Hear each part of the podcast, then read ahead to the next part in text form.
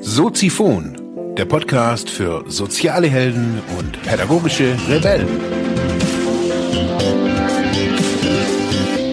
Herzlich willkommen zu Soziphon, dem Podcast für mehr persönliche Entwicklung und digitale soziale Arbeit. Mein Name ist Mark Hasselbach und Thema der heutigen Episode ist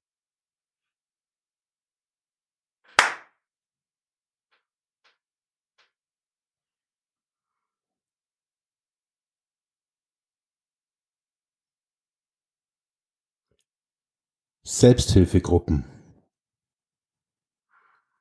Nur für heute. Selbstmitleid oder Genesung. Es ist unsere Wahl. 21. Februar.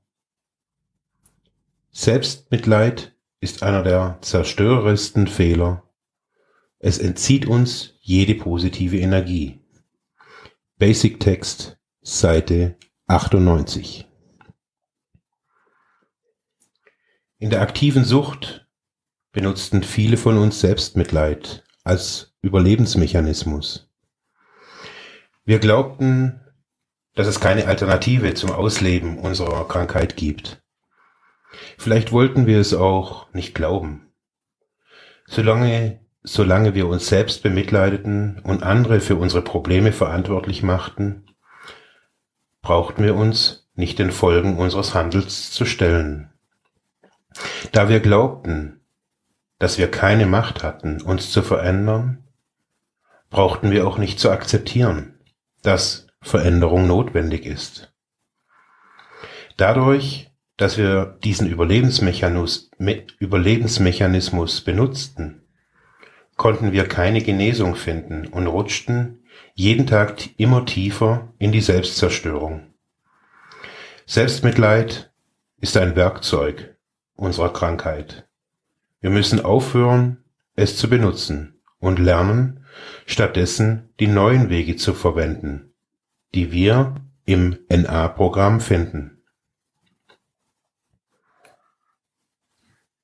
Ja, herzlich willkommen, meine lieben Zuhörerinnen und Zuhörer zur dritten Folge, zur dritten Episode der Suchthilfereihe im Februar.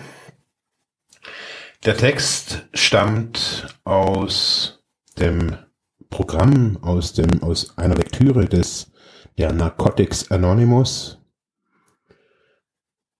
Und ja, hat mich wirklich viele Jahre begleitet.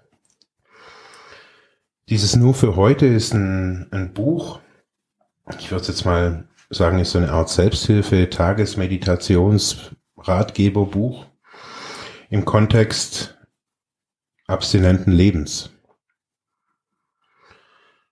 Ja, heute soll es ein bisschen um, um Selbsthilfegruppen gehen, weil, weil es ein, ein wesentlicher Stand, ein wesentliches Standbein in, ja, im Suchthilfesystem ist und meines Erachtens auch noch ein auf jeden Fall mal im, im Drogenbereich ein sehr unterrepräsentiertes ja, Element, würde ich mal, oder Stützpfeiler oder wie auch immer. Selbsthilfe. Was ist das? Und wie kommt man dazu? Es ist ja so, dass man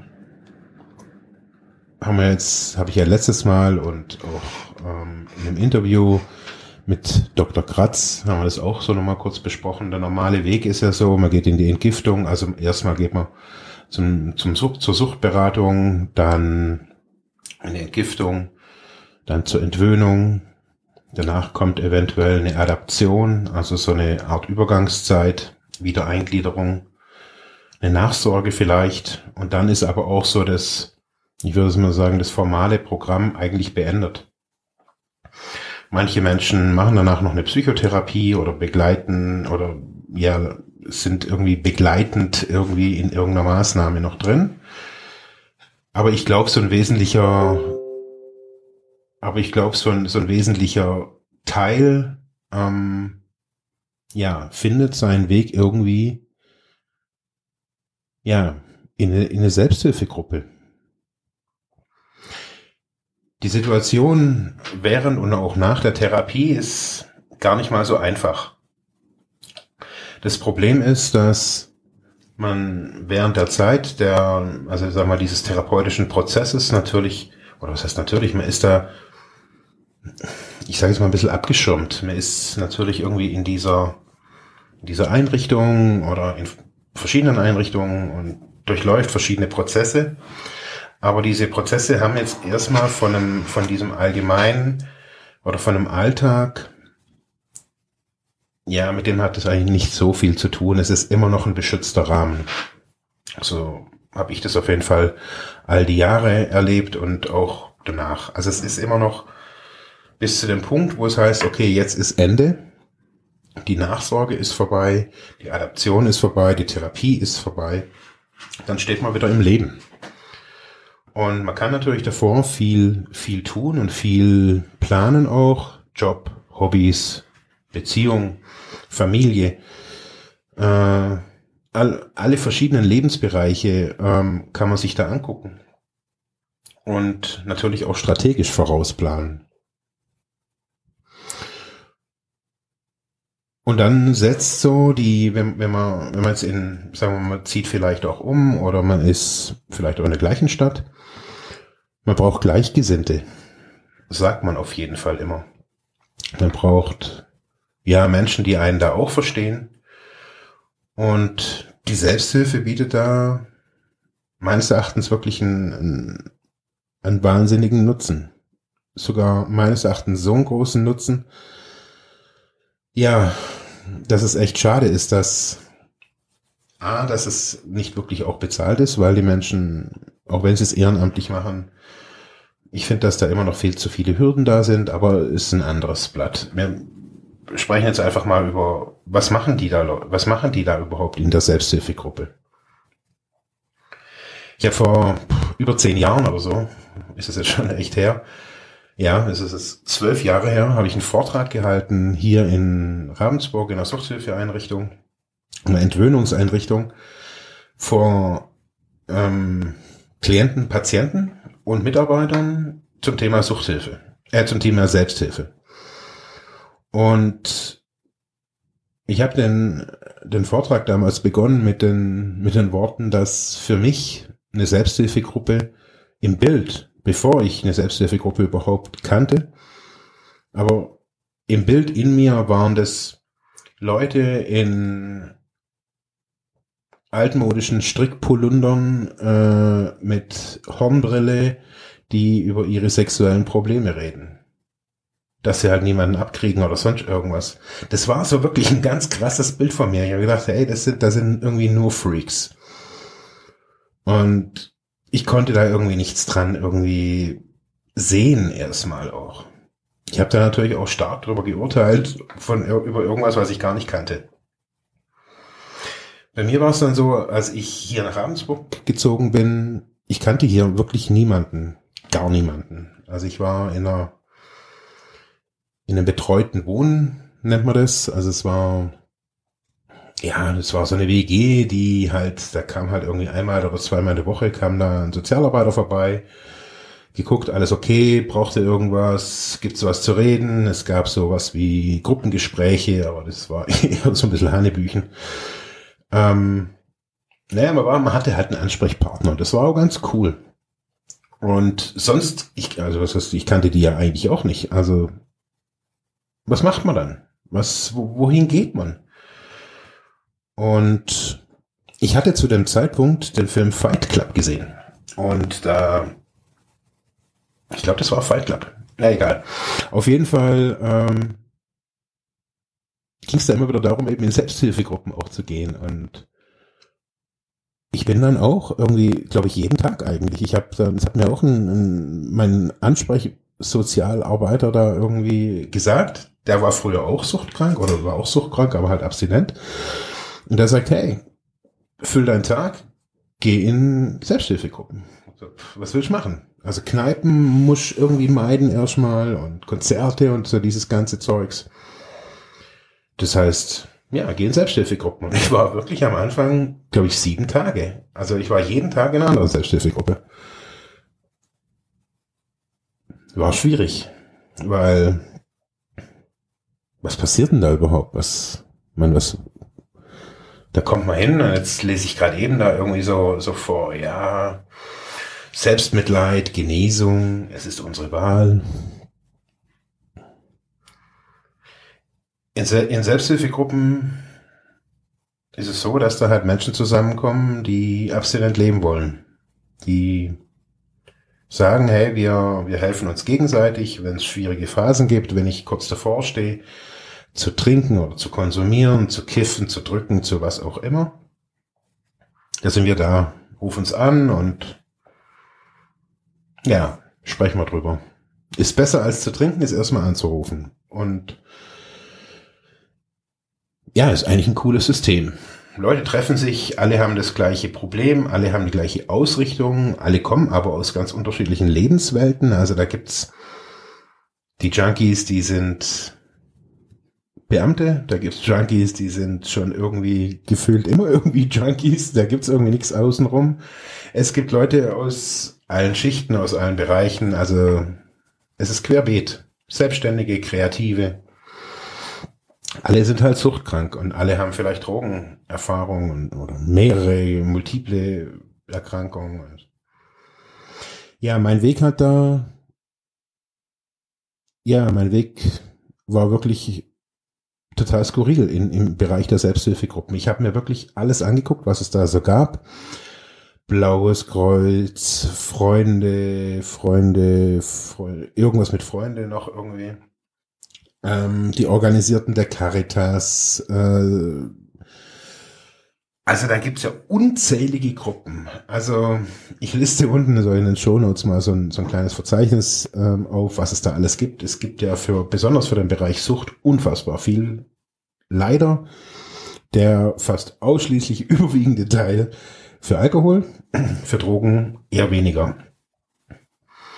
Ja, viele kennen die anonymen Alkoholiker. Wenige oder nicht so viele kennen die Narcotics Anonymous. Das sind so, so das Pendant der anonymen Alkoholiker. Das sind so die anonymen Drogenkonsumenten. Und das Tolle an, an, an dieser Art ist, es gibt so eine Art, es gibt so, so eine gewisse Struktur in bei den NAs oder AAs, die sind überall gleich. Alle A-Gruppen haben eine ähnliche Struktur. Es gibt überall zwölf Schritte, zwölf Traditionen, zwölf Konzepte.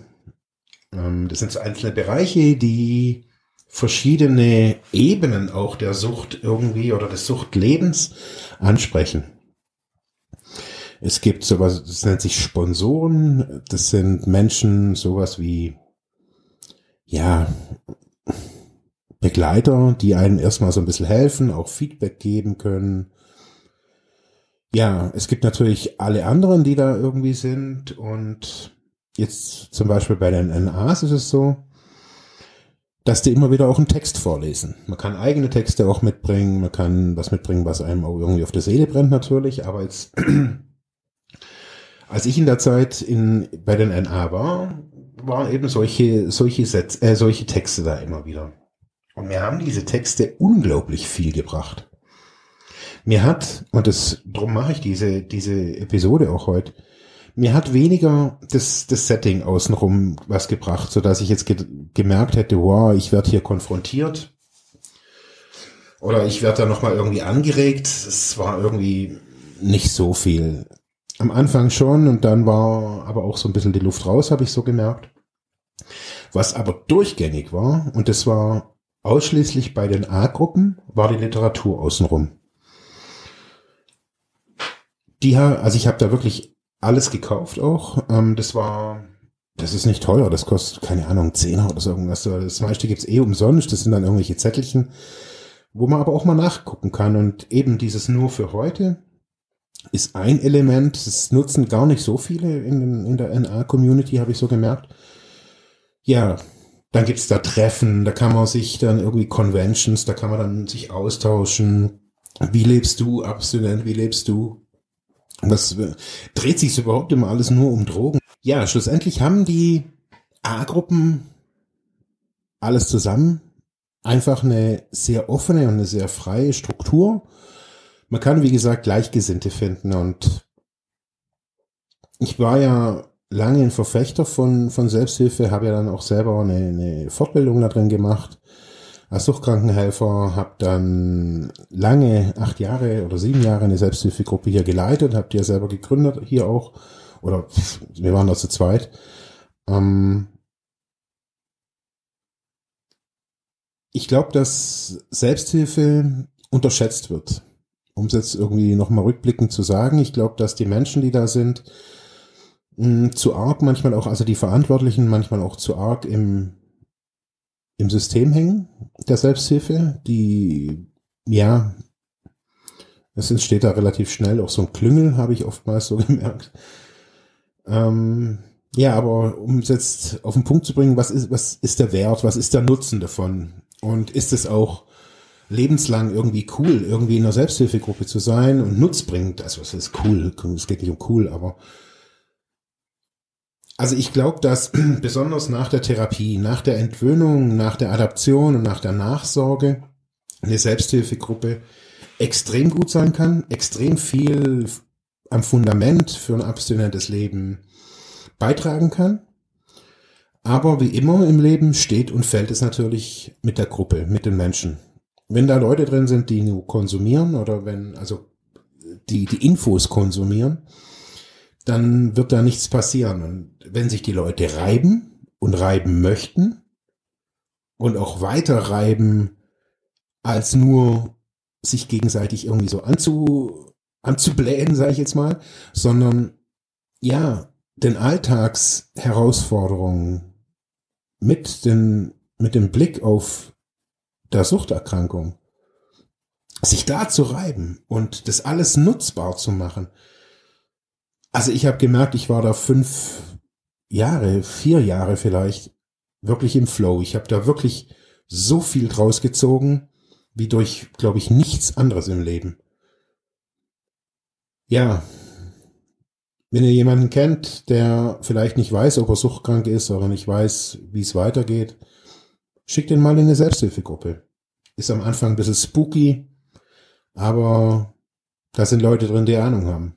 Ganz ehrlich. Ja, das war's für heute mit diesem Thema. Ich hoffe, ich konnte dir weiterhelfen, vielleicht Denkanstöße geben oder sogar ein bisschen inspirieren. Ich würde mich freuen, wenn du Soziphon weiter unterstützt, indem du weiter zuhörst, mich auf iTunes bewertest, Kommentare schreibst oder diese Episode per PayPal oder Flatter finanziell unterstützt. Dankeschön.